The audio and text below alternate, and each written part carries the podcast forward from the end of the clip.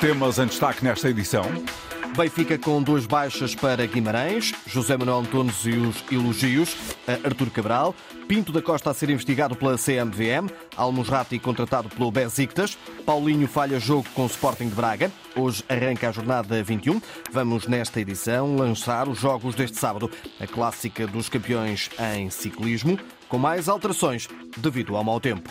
Jornal de Desporto com a edição de Walter Madureira. Os jogos da jornada 21 da Primeira e Segundas Ligas vão ser antecedidos de um minuto de silêncio em memória do antigo futebolista João Oliveira Pinto, a pedido do Sindicato de Jogadores, os jogos dos dois primeiros, dos dois principais campeonatos a realizar entre hoje e a próxima terça-feira, dia 13, vão ser assim, vão ter assim uma homenagem associada ao campeão do mundo de sub-20 em 1991, que morreu ontem aos 52 anos de idade. Os jogadores do Benfica treinaram esta sexta-feira, depois de ontem terem vencido o Vizela por 2-1, nos quartos final da Taça de Portugal. A meia final, já se sabe, vai ser jogada frente ao Sporting. O boletim clínico das Águias continua a ter dois jogadores, Prestiani e também Bernat. Em destaque nas águias está nesta altura Artur Cabral. Ontem fez o terceiro golo em três jogos consecutivos. José Manuel Antunes fala num jogador rejuvenescido. Está mais adaptado ao, ao, ao esquema da equipe, está mais leve, mais solto. Isso é, é aquilo que, que é dado a observar está mais integrado e, de facto, ele é, é um excelente jogador. Ele vinha com referências aquilo que ele tinha feito anteriormente, quer na Suíça, quer na Itália. Eh, davam esperança de que ele fosse um bom goleador, um bom jogador. De facto, quando começou, eh, não, não entrou bem, é uma realidade. mas atualmente está a cumprir com as expectativas que tinham sobre ele.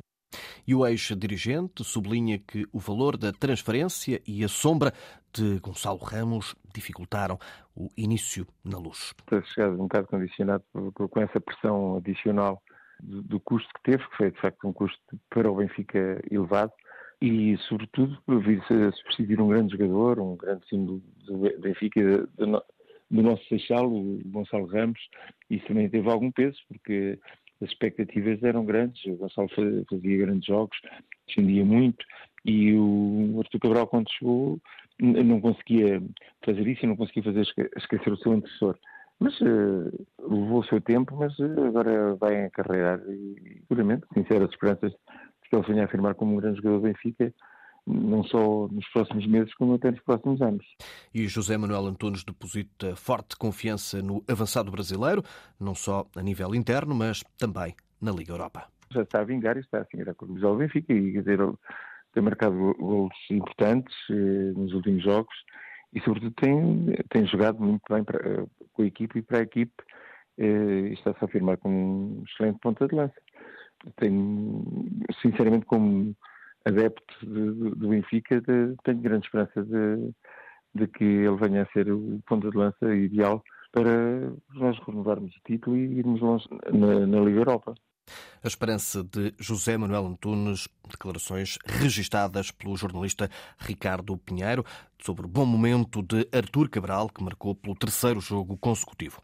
De acordo com a imprensa brasileira, Everton Cebolinha, que participa na vitória na última madrugada frente ao Botafogo, chegou aos 100 jogos com a camisola do Flamengo e atingiu um dos objetivos que correspondem a bónus no negócio da transferência do Benfica para o Clube do Rio em 2022. Na altura da transferência do avançado de 27 anos, o Flamengo pagou aos encarnados 13,5 milhões, mas numa operação com bónus possíveis por objetivos até 2025, que podem elevar o custo até 16 milhões de euros.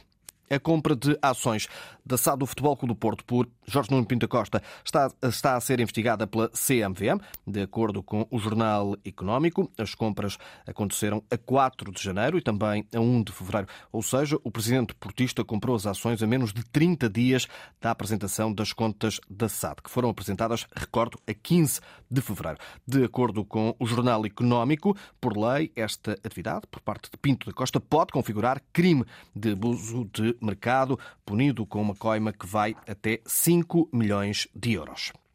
Al-Musrati está a caminho da Turquia. A Antena 1 sabe que o médio líbio vai ser jogador do Besiktas de Fernando Santos. Os turcos, já confirmou o clube, eh, pagam um milhão de euros no imediato, mais 11 milhões e podem ainda acrescer mais 2,5, dependendo de objetivos. Al-Musrati chegou ao Sporting de Braga a custo zero em 2020-2021, jogou 151 jogos, fez 15 golos ao longo das últimas três temporadas e meia. O internacional líbio de 27 anos conquistou uma taça de Portugal e também uma taça da Liga.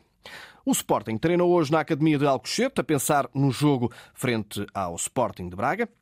Paulinho foi o principal ausente. O avançado está entregue ao departamento médico. Vai falhar a partida de domingo no reencontro com o Sporting Clube de Braga. Santo Justo e Fresneda também são baixas. Rubén Amorim fala amanhã à hora de almoço em conferência de imprensa. Rochinha foi hoje anunciado como reforço do Casimpasa.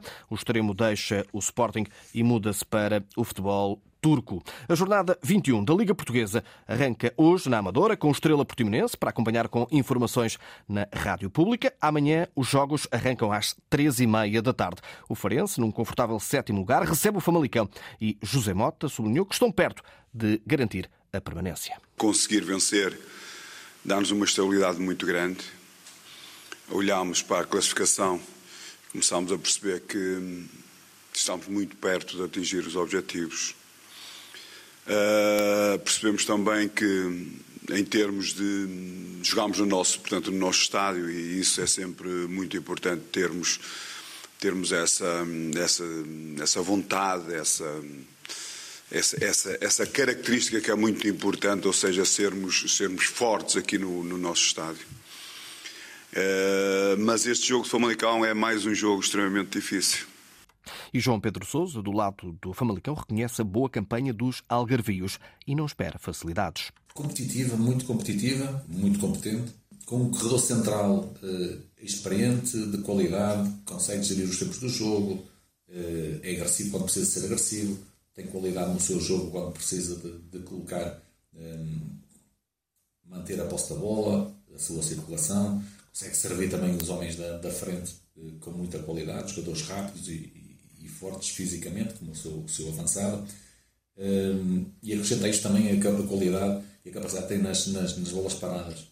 Um campo tradicionalmente também difícil para todas as equipas, ou seja, nada disto é, é, surpresa para nós, nada disto é surpresa para quem joga com, com o Farense. Sabemos das dificuldades que tivemos aqui na, na, na primeira, na primeira volta depois do Moreirense, aliás, depois o Moreirense vai receber o aflito Chaves. Rui Borges aponta para as qualidades dos flavienses, apesar do penúltimo lugar na Liga. Penso que, que se reforçaram bastante bem agora também no mercado.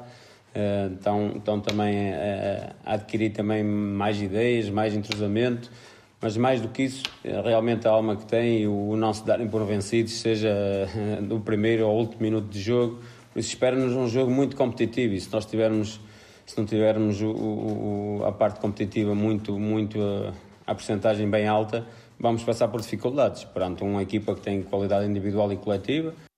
E Moreno Teixeira reconhece que a situação é muito complicada e que é necessário controlar a ansiedade. Sem criar excesso de ansiedade, isso pode condicionar aquilo que é o rendimento individual e coletivo do grupo. Ganharmos a Moreira com a convicção que, que, que vamos ganhar. Não é por falta de, de, alma e de um querer deste grupo de trabalho que amanhã a vitória não vai aparecer em Moreira. Porque se existisse falta disso neste grupo de trabalho, nós não tínhamos conseguido empatar agora com o Farense. Há qualidade cá, há essa união cada vez mais enraizada que nos faz acreditar que amanhã é possível ganhar em Moreira. E é assim que a gente vai amanhã para o jogo. A fechar o dia, no Bessa, o Boa Vista de Ricardo Paiva recebe o Estoril.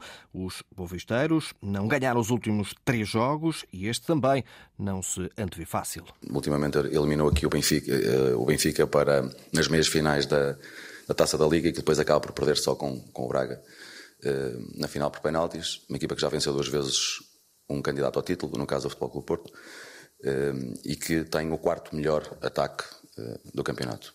E vamos apresentarmos de uma forma competitiva, eh, contando já com, com, esse, com esse elevado grau de dificuldade. A divisão de Ricardo Paiva, o técnico da equipa do Boa Vista, do lado oposto Vasco Seabra, divide o favoritismo. Vai ser um jogo equilibrado, não tenho dúvidas, com, num estádio que também é muito difícil de, de jogar. Uh, a envolvência dos adeptos também é grande, portanto sabemos que vamos ter um adversário muito motivado também para, para tentar uh, alterar os últimos três resultados. Uh, e é um adversário que tem também qualidade, por isso sabemos que vamos ter um adversário muito difícil, muito competitivo. Uh, um adversário agressivo, uh, com a força que também traz naturalmente do, dos seus adeptos. E, portanto, sabemos que, que vamos ter que estar num, num, nível muito alto, temos que estar com uma concentração muito forte também. Uh, as condições meteorológicas também, naturalmente, dão alguma, alguma dificuldade que pode acrescentar ao jogo. E, portanto, nessas dificuldades, nós temos que criar essas nossas forças para sermos e fazermos um, um jogo competente, capaz e podermos trazer naturalmente a vitória. O lançamento feito por Vasco Seabra já esta tarde. A esta hora, na segunda Liga, também na jornada 21, decorre o jogo Oliveirense-Torriense. A equipa de Torres Vedras está a vencer por uma bola a zero.